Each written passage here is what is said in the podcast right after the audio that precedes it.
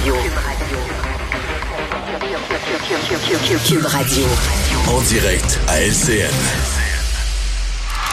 On trouve Mario Dumont dans les studios de Cube Radio. Mario, on, surveille toujours ce qui se passe du côté d'Ottawa. On a vu au cours des dernières minutes des policiers arriver en très grand nombre, faire sentir leur présence. Et Elisabeth nous disait qu'un ou deux manifestants avaient été interpellés. Donc, comme l'a dit euh, le chef par intérim aujourd'hui, on va certainement euh, se faire, faire sentir notre présence, mais surtout intervenir prochainement.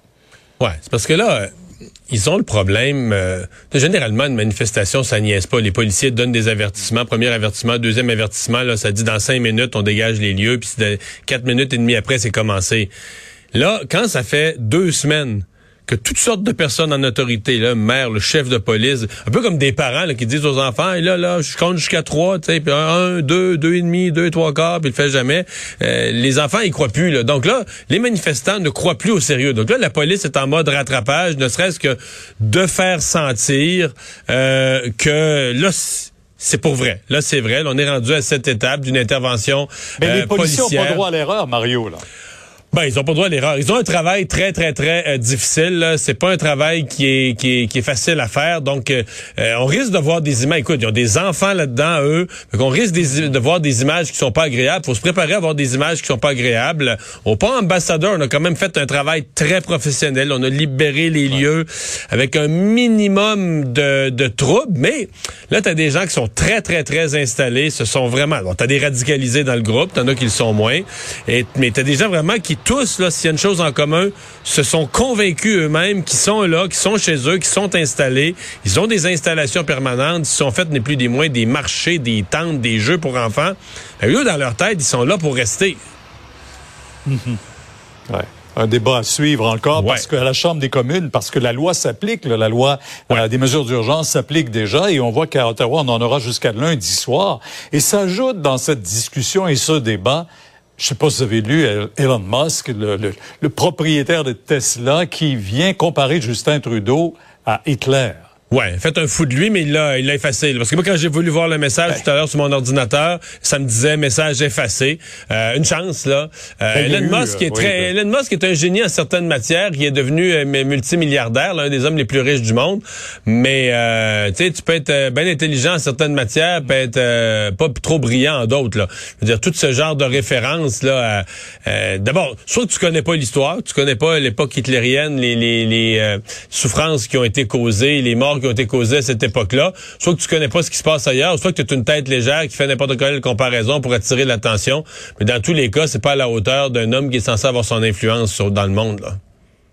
Ouais, on verra ce que ça va donner ce débat à la Chambre des communes aussi, parce que euh, c'est très musclé comme débat. Oui, mais, mais une chose, Pierre, là-dessus. Sur le débat à la Chambre des communes, il y a deux partis. Là. Le Bloc et les conservateurs qui sont contre le recours aux mesures d'urgence. Mais Justin Trudeau a deux atouts. D'abord, il y a le NPD qui a annoncé qu'il allait voter avec lui, donc ça lui donne la majorité en Chambre. Et aussi, il y a l'opinion publique. Il y avait un sondage ce matin, vous l'avez présenté tout à l'heure. Les deux tiers des gens là, considèrent qu'on était rendu là. Donc, M. Trudeau s'appuie sur une opinion publique quand même là, très, très, très solidement derrière lui. Donc, euh, bon, euh, il joue là-dedans. Le, scénario loufoque auquel on pourrait arriver, c'est que lundi midi, tout est, tout est nettoyé. Il n'y a plus de manifestants nulle part. Là, on arrive pour voter lundi soir, pour décréter l'état d'urgence au Canada, alors qu'il n'y a plus de manifestants. le ministre de la Sécurité publique a dit, ouais, mais là, c'est parce qu'il y a des menaces partout, le Canada, mais, tu sais, je veux dire, des menaces partout, des menaces, OK, là, mais s'il n'y a plus rien nulle part, euh, ça va être difficile. Les députés vont, vont, vont se trouver bizarre de se lever pour, sur l'état d'urgence. Oui, euh, on va parler euh, d'Éric Duhem. Ben, quand même, il a présenté deux candidats aujourd'hui, euh, des candidats médecins, parce que hier, vous lui posiez la question, ce sera quoi après euh, mm. justement la pandémie? Deux candidats, mais l'un de ces deux est ouvertement pro-vie. Oui, il y en a un qui a des certaines positions là, euh, plus étonnantes, disons, sur d'autres sujets. On les connaît très peu. on va fouiller davantage, on va apprendre à les connaître peut-être. Même que je disais, par exemple, qu'ils ont fait disparaître énormément de, leur, de leur euh, contribution passée sur les réseaux sociaux. On verra tout ça. Mais pour l'instant, c'est un point de presse très cohérent cet après-midi où Éric Duhem, finalement, faisait commence déjà à tourner son paquebot. Hier, on constatait euh, dans le dernier trimestre, sur trois mois, je regardais toutes ces, int- ces interventions, il n'avait parlé que d'un seul sujet, les mesures sanitaires, les mesures sanitaires. Il n'était qu'un militant anti toutes les mesures sanitaires. Et là, je pense qu'il se rend compte qu'on peut pas, on peut pas gagner des élections avec ça. Il voit ses affaires monter. Il a commencé à virer son paquebot aujourd'hui, commencé à présenter des éléments de contenu. Alors, on va voir comment il va gérer ça pour la suite. On verra. Merci. Au revoir, revoir. demain de 10h sur LCN, Mario. Alors Vincent, ben portrait final à Ottawa que tu nous donnes, parce que là on va surveiller ça ce soir, cette nuit, demain matin, euh, et je pense que ça va bouger. là. Ouais, parce que l'intervention semble résolument en cours, là, avec une présence policière qui s'est fait beaucoup sentir dans les dernières minutes, où on semble tranquillement resserrer les taux sur les manifestants, vraiment devant le Parlement. C'est le secteur. Euh, il y a plusieurs arrestations dans les dernières minutes. En même temps, ceux qui attendaient du renfort, je comprends qu'on a fermé le périmètre. Donc les gens qui arrivent des autres secteurs de la ville ou des autres rues, On peut pas renflouer parce que tout le secteur là, je parle, la ligne policière est très serrée autour du Parlement, mais plus loin que ça, le très large périmètre autour de, euh, Ottawa, où il y a des points de contrôle partout, les véhicules doivent euh, montrer qu'ils ont des raisons d'être là. Là, on peut pas rentrer un camion là en ce moment au centre-ville si on n'a pas une bonne raison euh, d'y être. Je voyais aussi que dans les dernières minutes, Chris Barber, des organisateurs, a été arrêté euh, sur Albert Street, alors vraiment là, devant le devant le Parlement.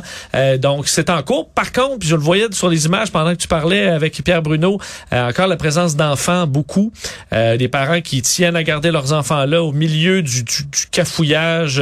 Alors ça va commencer à devenir assez dangereux pour eux. Les policiers sont très calmes, par contre, semblent intervenir et repousser tranquillement mais, les mais gens. les autorités policières, euh, c'est ça, là, ont commencé déjà, après, au conseil municipal d'Ottawa, ont commencé à prévenir que c'est un travail difficile qui s'amorce, puis je le disais à Pierre Bruno tout à l'heure, les images seront pas toutes belles, là. On peut, pas- on peut pas rentrer à coups de balles de plastique puis de gaz lacrymogène. dans des enfants. Par contre, euh, Marou, c'est pas une grande foule très dense. là. Il y a pas 30 000 personnes en ce moment. Euh, On parle de 300. C'est ça. Ben, peut-être, écoute, c'est, des- c'est en centaines, euh, de sorte que qu'une force policière peut se permettre à ce moment-là d'être plus, y aller plus tranquillement. Euh, ceux qui veulent pas sont arrêtés, mais les uns après les autres, sans. euh, euh, mais la foule s'agitait davantage dans les dernières minutes, voyant des arrestations. Alors, de quel côté ça va prendre, on va le voir, mais c'est en cours en ce moment euh, à Ottawa. Merci Vincent, merci à vous de nous avoir accompagnés, d'avoir été avec nous au cours de ces deux heures. Rendez-vous demain 15h30 pour la dernière émission de la semaine. Sophie Durocher prend le relais. À demain.